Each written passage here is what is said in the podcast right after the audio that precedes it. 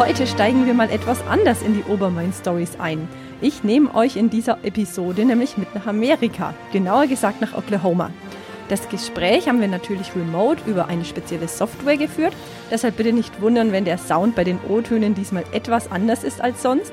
Ja, und jetzt will ich eigentlich gar nicht so viele Worte verlieren, sondern lasse meinen Gesprächspartner einfach direkt mal zu Wort kommen, um sich vorzustellen. Ja, ich äh, bin der Stefan Weiermüller. Ich bin ursprünglich aus Strösendorf, später dann nach Altenkunststadt gezogen und bin seit fast 20 Jahren in Oklahoma jetzt, also 2002 ausgewandert äh, Februar 2002. Und ja, meine Frau ist hier von Oklahoma und ich war ur ursprünglich von der, von der FIMA her, Karl Eugen Fischer, Burgundstadt. Die haben mich nach Oklahoma geschickt und bin dann praktisch hier stecken geblieben. Der liebe Stefan dürfte vielleicht dem ein oder anderen schon bekannt sein, weil erst neulich in der hiesigen Tagespresse ein Bericht zu seiner Tochter Sophia erschienen ist. Sie hatte nämlich 2017 einen Schlaganfall und daraufhin gab es einen Spendenaufruf im Obermain-Tagblatt, wo damals 10.000 Euro zusammengekommen sind und damit konnte Sophia eine Sauerstoffbehandlung erhalten in ihrer Reha, die bisher nur Tauchern zur Verfügung stand.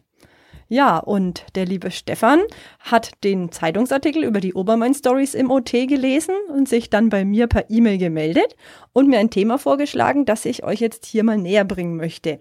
Ähm, denn im Grunde geht es hier um etwas, das viele von uns täglich nutzen und was aber vielleicht nicht immer unbedingt etwas Positives hervorbringt.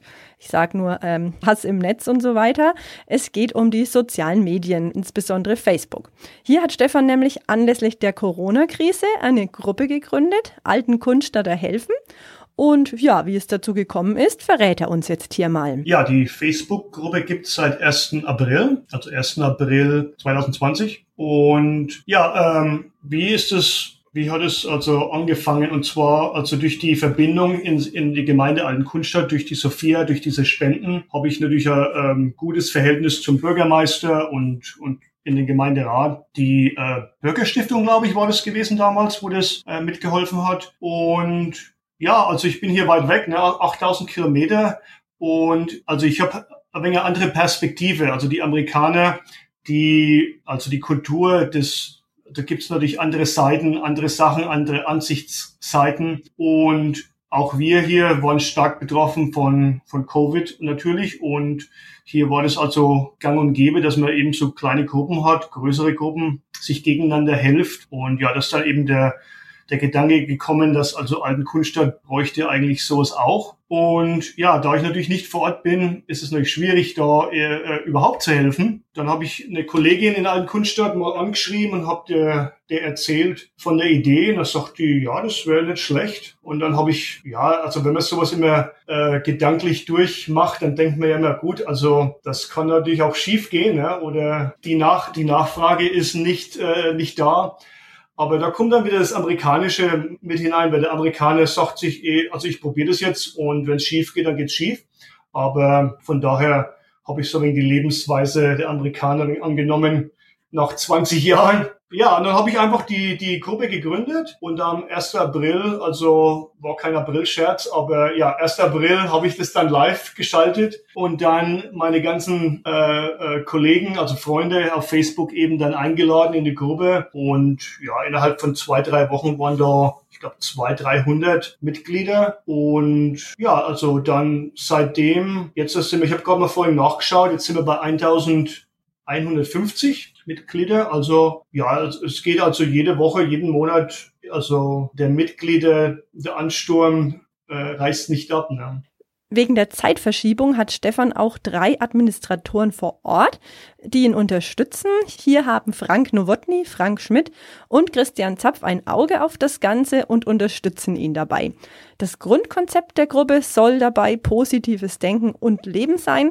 Und was sich hier so tut, hat mir Stefan Weiermüller natürlich auch noch verraten. Also der, der Hintergedanke war, Informationsaustausch, die, die, klein, die kleinen Geschäfte oder die Restaurants in Altenkunstadt und Umgebung mit den, mit den Bürgern eben zusammenzuführen oder in, in Verbindung zu bringen. Das war so der Hintergedanke und dann also Restaurants und, und Wirtshäuser in Altenkunstadt, die haben dann immer wieder gepostet und die Leute immer geteilt, ähm, Fundsachen sind, habe ich gemerkt, also ähm, es war ganz lustig, die, erste, die erste Fundsache, wo ich gesehen habe, war eine, eine, eine Mütze, so eine so Wintermütze, ist auf dem Kühlmitz gefunden worden mit Schal.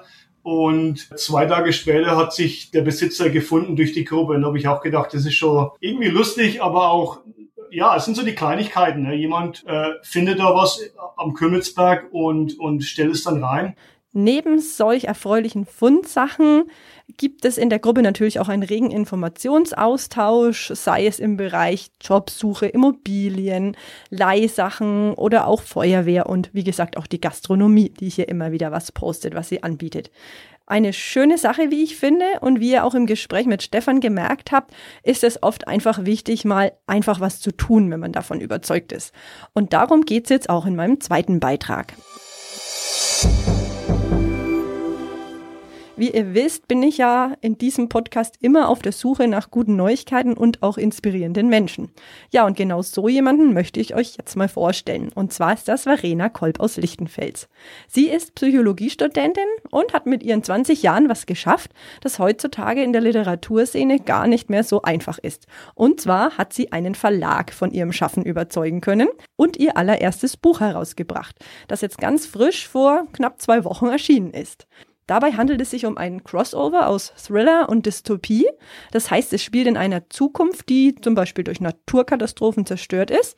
Ja, und um was es dabei genau geht, verrät sie euch jetzt hier. Ja, es spielt in einem postapokalyptischen Amerika und da findet eine Entführung statt.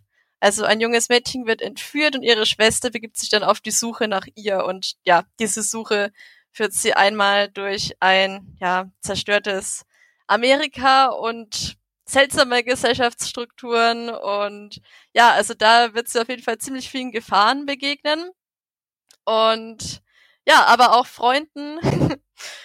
genau, und was sie erlebt, das kann man dann in meinem Buch herausfinden.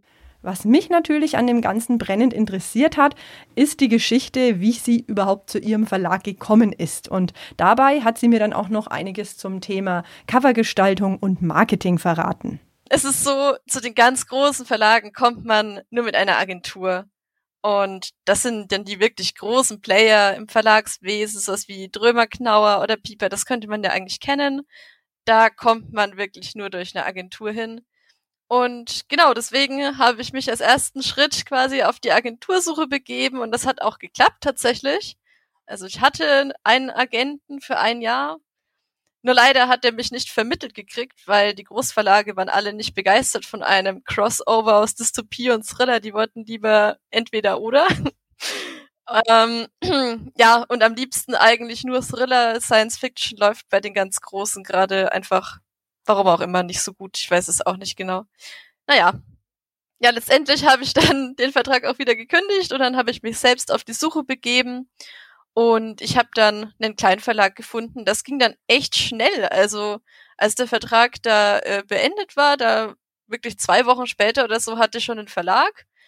Und dann habe ich halt auch direkt unterschrieben. Klar, ich habe mich gefreut wie so ein Schneekönig. Ja, das war toll. Das war echt ein super Moment. Und genau, dann wurde das auch dort verlegt und jetzt ist es ja auch erhältlich. Ja, also der Verlag macht ein bisschen was an Werbung, aber das meiste macht trotzdem ich. Ähm, zum Beispiel bei Instagram, also da habe ich mir so eine Seite aufgebaut und die kommt auch echt gut an bei den Leuten. Ähm, aber es steckt auch wahnsinnig viel Zeit drin in diesem ganzen Marketing. Bei mir war es echt super. Also ich hatte echt volles Mitspracherecht und auch beim Cover. Also ich war so eigentlich sofort hin und weg. Also das Cover fand ich schon von Anfang an richtig toll geworden. Und ja, also da hatte ich dann auch gar nichts dran auszusetzen. Und okay, Lektorat, das ist natürlich immer ein schwierigerer Prozess als so ein Coverdesign. Ähm, aber ja, ich hatte, wie gesagt, totales Mitspracherecht und auch sehr viel Freiraum. Das war schön in meinem Verlag. Das Buch, das übrigens den Titel Im Netz der Spinne trägt, ist sowohl als E-Book bei Thalia und Weltbild verfügbar und auf Amazon auch als Taschenbuch. Und es dürfte vielleicht auch, wenn alles gut geht, äh, schon bald im hiesigen Buchhandel erhältlich sein. Verena hat mir übrigens auch noch verraten, dass sie bereits zwei weitere Bücher fertiggestellt hat, die sie natürlich auch in Zukunft gerne veröffentlichen möchte. Und abschließend habe ich sie dann noch gefragt, was es eigentlich braucht, um sowas zu schaffen, beziehungsweise worauf es dabei ankommt. Und das möchte ich euch natürlich nicht vorenthalten. Boah, das ist echt eine gute Frage. Also vor allem Durchhaltevermögen. Das ist es, was man braucht. Wirklich Durchhaltevermögen. Und selbst wenn es einmal Rückschläge gibt, und die wird es geben, oder auch Absagen von Agenturen, von Leuten, von Testlesern, gibt's alles. Dann einfach nicht unterkriegen lassen und weitermachen. Das ist es. Durchhaltevermögen. Ja, ihr merkt also, der Spruch, wer nicht wagt, der nicht gewinnt, hat zumindest bei diesen beiden Stories heute eine gewisse Berechtigung. Und mit diesem kleinen gedanklichen Impuls verabschiede ich mich dann auch schon von euch, wünsche euch eine tolle Zeit und hoffe natürlich, ihr seid in zwei Wochen, also am 14. Juli, wieder mit dabei.